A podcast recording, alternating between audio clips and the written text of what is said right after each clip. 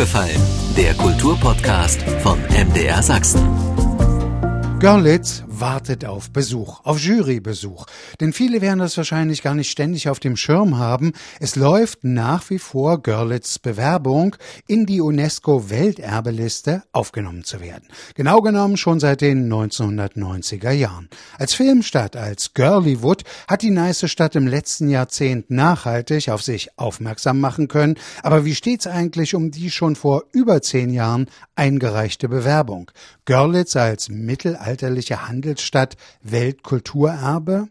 Wer könnte das besser beantworten als Kulturbürgermeister Michael Wieler? Ich bin Andreas Berger und rede im Podcast über sächsische Kultur von A wie aufgefallen ist uns bis Z wie zuhören, was andere denken. Freue mich jetzt mit dem Görlitzer Kulturbürgermeister, mit Dr. Michael Wieler ins Gespräch zu kommen. Herr Wieler, wie schnell die Zeit vergeht, man glaubt es gar nicht. Zehn Jahre ist es her tatsächlich. 2012 war es. Da hat sich Görlitz das erste Mal beworben, auf die UNESCO-Welterbeliste zu kommen. Damals setzte man, glaube ich, das Konzept speziell auf die Hallenhäuser. Das Konzept ist nicht abgelehnt worden, aber sie haben die Bitte übermittelt bekommen, nochmal über das Konzept nachzudenken, ob Görlitz nicht mehr ist. Inwiefern haben Sie jetzt das Konzept überarbeitet? Was meinen Sie jetzt ist die beste Lösung, dass Görlitz auf die Welterbeliste gesetzt werden kann? Ja, wir haben 2012 beziehungsweise den Jahren vorher, bevor die Jury kam, natürlich sehr, sehr intensiv gearbeitet und waren natürlich ein bisschen enttäuscht. Wir waren froh, dass wir nicht abgelehnt wurden, das ist richtig. Wir wurden aufgefordert, nochmal nachzulegen, nochmal zu vertiefen. Und wir haben dann gegrübelt, und zwar tatsächlich einige Jahre lang gegrübelt, in welche Richtung sollen wir denn denken. Die Hallenhäuser in Görlitz sind wirklich einzigartig und das denken wir, dass wir das auch damals schon nachgewiesen haben. Aber wir hatten einen ganz klaren bauhistorischen Fokus. Und da hatte uns die Jury damals, das war auch öffentlich einsehbar, in der Begründung ihrer Entscheidung einen Satz hingeschrieben, dass sie nämlich der Auffassung sei und deswegen Görlitz nicht abgelehnt hat, dass Görlitz in der Lage sei, den Wandel des Handelssystems vom Spätmittelalter zur frühen Neuzeit darzustellen. Und damit haben wir uns dann beschäftigt und gefragt, ja, wie können wir das tun? Und wir haben dann geschaut, wie kommen wir denn an Fachleute, die uns hier gut beraten können. Wir haben eine große Tagung gemacht in Görlitz mit mehreren hundert Fachleuten, die sich mit dem Thema Welterbe im weitesten Sinne befasst haben. Und da haben wir unter anderem eine Persönlichkeit kennengelernt, die bereits verschiedene Städte beraten hat in ihrem Bewerbungsverfahren. Und mit dem haben wir zusammengearbeitet. Und sein Ansatz war ganz einfach. Er erzählt dort die Geschichte dieses Wandels des, des zentraleuropäischen Handelssystems an dieser Wendezeit vom späten Mittelalter zur frühen Neuzeit. Also wir reden hier um das 15., 16., Anfang des 17. Jahrhunderts. Und das haben wir getan. Und dann hat er gesagt, jetzt schaut doch mal, wo ihr diese Geschichte an den Görlitzer Architekturen festmachen könnt. Und da sind wir eben weit über die Hallenhäuser, die nach wie vor die Spitze bleiben, hinausgeraten. Natürlich gehörten dann auf einmal die eine oder andere Kirche dazu. Es gehörten auch die Gebäude dazu, die letztlich Teil dieses, dieser Handelsstadt geworden sind, die notwendig waren, damit dieses Ensemble der Händler entstehen konnte. Und so ist eine komplexe Geschichte entstanden, die tatsächlich diesen Wandel erzählt und wir können in Görlitz einzigartig darstellen, wie sich dieser Wandel letztlich in Architekturen widerspiegelt. Ich habe das so ein bisschen immer verglichen. Sie müssen sich ja vorstellen, wie so ein Korallenriff. Ja, da war ein Leben drin, was dieses Korallenriff gestaltet hat. Und wir haben einfach geschaut, was war das für ein Leben und wie hat dieses Leben zu diesen Formen geführt. Und da haben wir jetzt ein richtig gutes Gefühl. Sie meinen sicherlich mit dem Welterbe-Experten, den Briten Barry Gamble, auf den will ich ein bisschen später noch zu sprechen kommen. Ich will aber gern noch mal auf die Hallenhäuser abheben, weil vielleicht hat jetzt auch nicht jeder sofort ein Bild vor den Augen. Was ist das Einzigartige dieser Hallenhäuser? Ja, das Einzigartige war, es waren die Gebäude von reichen Fernhandelskaufleuten und die haben verschiedene Funktionen in ihren Gebäuden vereinigt. Es war letztlich ein Handelsort, sowas wie ein Kaufhaus. Es war der Wohnort und zwar ein repräsentativer Wohnort. Und es waren auch Brauhöfe. Und das hat man in anderen Städten hat man das anders. Da hat man Gewandhäuser und also zentrale Handelsplätze. Und das hat es in dieser Weise in Görlitz nicht gegeben, weil die Kaufleute so potent waren durch ihren Fernhandel, dass sie das alles in eigenen Räumlichkeiten gemacht haben. Und das bildet sich ab. Also diese Hallenhäuser hatten Räumlichkeiten, wo Waren tatsächlich gehandelt wurden, wo sie gelagert wurden. Dann gab es repräsentative Treppenläufe und es gab Architekturelemente, die man teilweise nur aus Schlössern kennt, Rippendecken, die aus Prag man sich abgeschaut hatte, wo man sagen wollte, wir Nicht-Adlige können das auch. Es sind unglaubliche Malereien entstanden und dann eben dieses Gesellige ja, wenn man handelt, wenn die Gäste kommen, die anderen Kaufleute etwas kaufen, dann wurde halt das Bier gebraut und äh, Bier ausgeschenkt. Äh, dazu gab es das Recht an diesen Brauhöfen. Und das Interessante jetzt ist, diese Hallenhäuser sind nicht wie eine Palladio-Villa am Schreibtisch entstanden. Ja, das ist kein, kein Architekt, der einen Auftrag bekommen hat, sondern sie sind über Jahrhunderte gewachsen, sind mit einer kleinen Zelle gewachsen. Dann wurden diese sehr langgestreckten Grundstücke in der Görlitzer Altstadt, die beengt waren. Die waren vorne zu Ende, waren hin zu Ende, rechts und links zu Ende. Und dann hat man zunächst vorne gebaut, dann hat man hinten gebaut. Dann merkte man, musste in die Mitte auch noch. Und dann war aber das Problem beispielsweise, wo kriegen wir das Licht her? Und dann hat man eben Lichttürme, Lichthallen gebaut, die über das Dach hinausragten, wo sozusagen das Sonnenlicht hinein schien. Und dann hat man dort durch Treppenläufe, hat man die einzelnen Einheiten der Gebäude miteinander verbunden und hat die also Licht und Logistik in eine ganz einzigartige Art und Weise architektonisch geformt. Und das Spannende ist, diese Hallenhäuser, das klingt ja ein wenig so, als sei es gäbe es jetzt gleichartige Hallenhäuser. Nein, man erkennt aber in jedem Hallenhaus diese selbe organische Entwicklung und dieselbe Entwicklungsidee, diese Lichthallen, diese Komplexität der Funktionen und das alles mit einem hohen Werteanspruch, was die Gestaltung angeht, was auch die Nachhaltigkeit angeht. Also wenn man diese Häuser sieht, dann hat, kommt man überhaupt nicht auf die, den Gedanken, dass man hier irgendwie für 100 Jahre gebaut hatte. Also 1000 Jahre war wahrscheinlich das, was man so gefühlt hat, dass diese Familie dann auch diese Tradition weiterträgt. Also das spürt man alles in diesen Gebäuden. Und die Funktionalität ist so grandios gewesen, dass man im Grunde genommen diese Häuser bis in die Gegenwart hinein umnutzen konnte, ohne an den Raumkubaturen etwas zu verändern. Und das Ganze ist wirklich einzigartig. Die werden heute wofür genutzt, zum Beispiel die Hallenhäuser? Sie werden für ganz verschiedene Sachen. Sie werden als Hotel genutzt. Sie werden als gastronomische Einrichtung benutzt, als Tagungszentrum, als Wohnhäuser werden sie genutzt. Sie werden genutzt für Unternehmen. Auch der MDR sitzt in Görlitz in einem Hallenhaus beispielsweise. Hier Ihre Kollegen. Das wollte ich doch sagen. Und genau, ich sitze gerade in einem. Und äh, insofern, das ist es eben. Ja, diese Häuser sind so pragmatisch pragmatisch, so funktional, so großzügig und kleinteilig auf der anderen Seite gebaut, dass man sie bis in die Gegenwart hinein für die unterschiedlichsten Nutzungen bereitstellen kann. Herr Wieler, wenn ich an Görlitz denke und jetzt an dieses Konzept, dass man in die UNESCO-Welterbeliste aufgenommen wird, dann erinnere ich mich lebhaft seinerzeit an die Landesausstellung, ja auch im Kaisertrutz, Via Regia. Inwiefern kann man vielleicht dieses Konzept, was Sie jetzt eingereicht haben, auch so verstehen, dass Sie der damaligen Ausstellung nun sozusagen in Görlitz die Häuser zugeordnet haben? Kann man das so sagen? Sagen? Ja, das kann man so sagen. Also unser Konzept belegt eigentlich die These der Landesausstellung. Sie erwähnen die Via Regia, davon habe ich bisher noch nicht gesprochen, aber die ist essentiell. Ohne die Via Regia, die große Transportstraße, die Handelsstraße, die teilweise ja mit dem Jakobsweg identisch ist und über Frankfurt bis nach Santiago de Compostela führt, das war die zentrale Ader des landgebundenen Handels und Görlitz liegt genau an einer Furcht an der Neiße, wo man hinüber musste. Und die Stadt war klug genug, diese strategische Lage zu nutzen. Die Händler, die hier durchzogen, hatten die Verpflichtung, hier einige Tage zu verweilen und zu handeln. Und diese Freizügigkeit, die auch damit mit diesem Handel hier in dieser Stadt verbunden war, hat es zu einem prosperierenden Platz gemacht. Hinzu kam, dass hier auch selbst produziert wurde. Das Tuch, das Görlitzer Tuch war europaweit bekannt und begehrt. Man kann es zurückverfolgen bis nach Südeuropa hinein, wo man Görlitzer Tuch zur Herstellung von Kleidung eigentlich als hochwertigen Qualitätsartikel gekauft und gehandelt hat.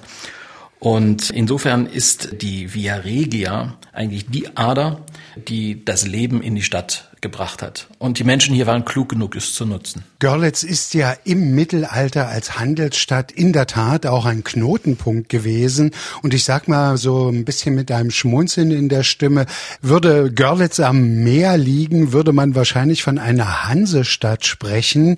Kommt daher auch die große Internationalität, die ja in Görlitz zu spüren ist? Ich habe eben eine Formulierung gebraucht, die Via Regia war die Ader des landgebundenen Fernhandels. Und das ist genau die, die, der Unterschied. De facto ist Görlitz das Zentrum einer landgebundenen Handelshanse gewesen. Und man sieht das auch an den Bauformen der Häuser. Ja, die sind ganz charakteristisch in den Hansestädten. Und von Görlitz aus hat sich das System der Hallenhäuser auch weiter verbreitet. Man kann es also sehen, die Hallenhäuser sind hier zuerst entstanden und man sieht dann, je weiter man östlich kommt, findet man dieses selbe Prinzip des Hallenhauses über hunderte von Kilometern an der Via Regia und an Nebenstraßen bis hin nach Südosteuropa, nach Tschechien beispielsweise verteilt. Und dieses Handelssystem kann man tatsächlich mit der Hanse vergleichen. Wir hatten vorhin schon mal darüber gesprochen. 2019 hat sich dann Görlitz Unterstützung gesucht für die Überarbeitung der Bewerbung. Man stieß auf den englischen Welterbeexperten Barry Gamble. Und wenn ich es richtig weiß, ist es für Gamble tatsächlich die zwölfte Welterbebewerbung mit Görlitz. Was macht diesen Mann so außergewöhnlich? Ja, um es mal salopp zu sagen, es ist einfach ein toller Typ. Er hat eine derartige Begabung, die Sachen auf den Punkt zu bringen, die Sache einfach zu machen, also buchstäblich einen wieder zu lehren, den Wald vor lauter Bäumen zu sehen. Und das ist natürlich immer das Problem. Wenn Sie mit vielen Fachleuten an so einem Thema arbeiten, dann wird es immer differenzierter, immer differenzierter und Sie verlieren irgendwie den Blick. Und er ist hier reingekommen, er hat zugehört, er hat sich das erzählen lassen, er ist nach Hause gefahren, er ist wiedergekommen und hat uns einfach erzählt, was er gesehen hat. Und dann haben wir auf einmal selbst unsere Stadt neu gesehen. Und er hat einfach unheimlich viel Spirit wieder reingebracht in die Arbeit, Dynamik reingebracht, weil wir das Gefühl hatten, jetzt wissen wir, wo es lang geht. Also da, wo wir jahrelang wirklich unsicher waren. Wir haben gearbeitet und, geackert. Und dennoch hatten wir nie so richtig das Gefühl, das ist die richtige Richtung. Und er hat das in so kurzer Zeit einfach geschafft, Natürlich mit seiner Erfahrung, aber sicherlich auch mit einer Begabung, die Dinge so zu sehen, wie man sie. Er hat auch unheimlich viel Erfahrung in diesem ganzen Bewerbungsprozedere. Er ist da wirklich mit dem Ohr am Puls und das hat uns auch ein Stück weit Sicherheit verliehen. Jetzt müssen wir mal über die zeitlichen Distanzen sprechen, bitte, Herr Wieler. Wann würde Görlitz konkret erfahren, ja, wir werden in die UNESCO-Welterbeliste aufgenommen? Ja, das ist wirklich eine sehr breite Spanne, die auch davon abhängt, wenn wir auf die sogenannte Tentativliste kommen. Auf diese Tentativliste sollen wieder 15 potenzielle Welterbestätten kommen und die werden dann nach und nach abgearbeitet. Deswegen jetzt auch nach zehn Jahren die neue Tentativliste. Das heißt, jedes Jahr, das ist so das Ziel und das ist auch bisher so realisiert worden, wird wieder eine Welterbestätte auf die UNESCO-Liste gebracht. Und dann wird es einfach davon abhängen, erstens kommen wir in zwei Jahren auf die Tentativliste. Also sind wir die offiziellen Kandidaten von Deutschland, um auf die UNESCO-Weltliste zu kommen. Und dann die Frage, an welcher Position rangieren wir? Und da wird sich die Jury einfach anschauen, wie weit sind die einzelnen Welterbestätten tatsächlich mit der Ausarbeitung ihrer Bewerbung? Wer kann am schnellsten zu dem Punkt kommen, dass man die Bewerbung konkret machen kann für ein Jahr? Und das ist für uns natürlich schwer einzuschätzen, weil wir kennen natürlich andere Bewerber, aber wie weit sie jetzt wirklich sind und wie weit sie aus Sicht der einschlägigen Jury sind, das werden wir tatsächlich erst dann erfahren, wenn das Juryurteil gesprochen ist. Das heißt, im schnellsten Falle kann es in wenigen Jahren sein. Es kann aber auch sein, dass es erst in zehn oder elf Jahren der Fall ist. Ich habe aber irgendwo gelesen, In diesem Sommer oder zumindest im Laufe des Jahres 2022 werden Sie noch Jurybesuch bekommen. Ist das dann die deutsche Jury, die erstmal entscheidet, ob Sie auf die deutsche Liste kommen der Bewerber oder ist das schon die internationale Jury? Nein, das ist eben die deutsche Jury, die also festlegt, eine Empfehlung abgibt an die Kultusministerkonferenz, welche zehn deutsche Bewerber auf die Tentativliste kommen sollen. Und diese Tentativliste reicht dann Deutschland bei der UNESCO ein. Und die wird dann entsprechend abgearbeitet. Und da wird dann natürlich nochmal eine internationale Jury kommen, wobei man sagen muss, die Jury, die uns jetzt besucht, die wird auch international besetzt sein. Das heißt nicht nur aus Deutschen, aber es ist die von der Deutschen Kultusministerkonferenz berufene Jury, um die deutschen Kandidaten zu begutachten und eine Empfehlung abzugeben ich sag mal bewusst mit einem Schmunzeln, wenn's bei Wielas früh um drei an der Tür klingelt und die Jury vor der Tür steht, was natürlich nicht passieren wird, könnten Sie aber aus dem FF sofort referieren, warum Görlitz auf die Welterbeliste müsste. Ja, ich würde mich über den Besuch sehr freuen. Wäre das für Görlitz auch so ein bisschen das Äquivalent dafür, dass damals diese Bewerbung für die europäische Kulturhauptstadt nicht geklappt hat? Ja, das sind natürlich zwei völlig unvergleichbare Dinge. Das eine ist eine Veranstaltung, eine einmalige Veranstaltung in einem Jahr. Eine wichtige natürlich, eine herausgehobene. Das andere, das ist eine Anerkennung, die ja grundsätzlich dauerhaft gilt. Und oft wird ja gesagt, dass es ein tolles touristisches Label ist, Welterbestätte zu sein. Hm, das ist sicherlich auch der Fall, aber ich glaube, dass auch nach innen für die Görlitzer Bevölkerung, hier für die Region, das einfach eine Anerkennung ist, welche Substanz hier da ist und die Arbeit, die jahrzehntelang jetzt in diese Stadt geflossen ist. Wir sind ja immer wieder total froh, das baut dann immer wieder auf, wenn Menschen zum ersten Mal nach Görlitz kommen und diese Stadt sehen und sagen, wow, das hätte ich gar nicht gedacht, dass es so etwas noch gibt.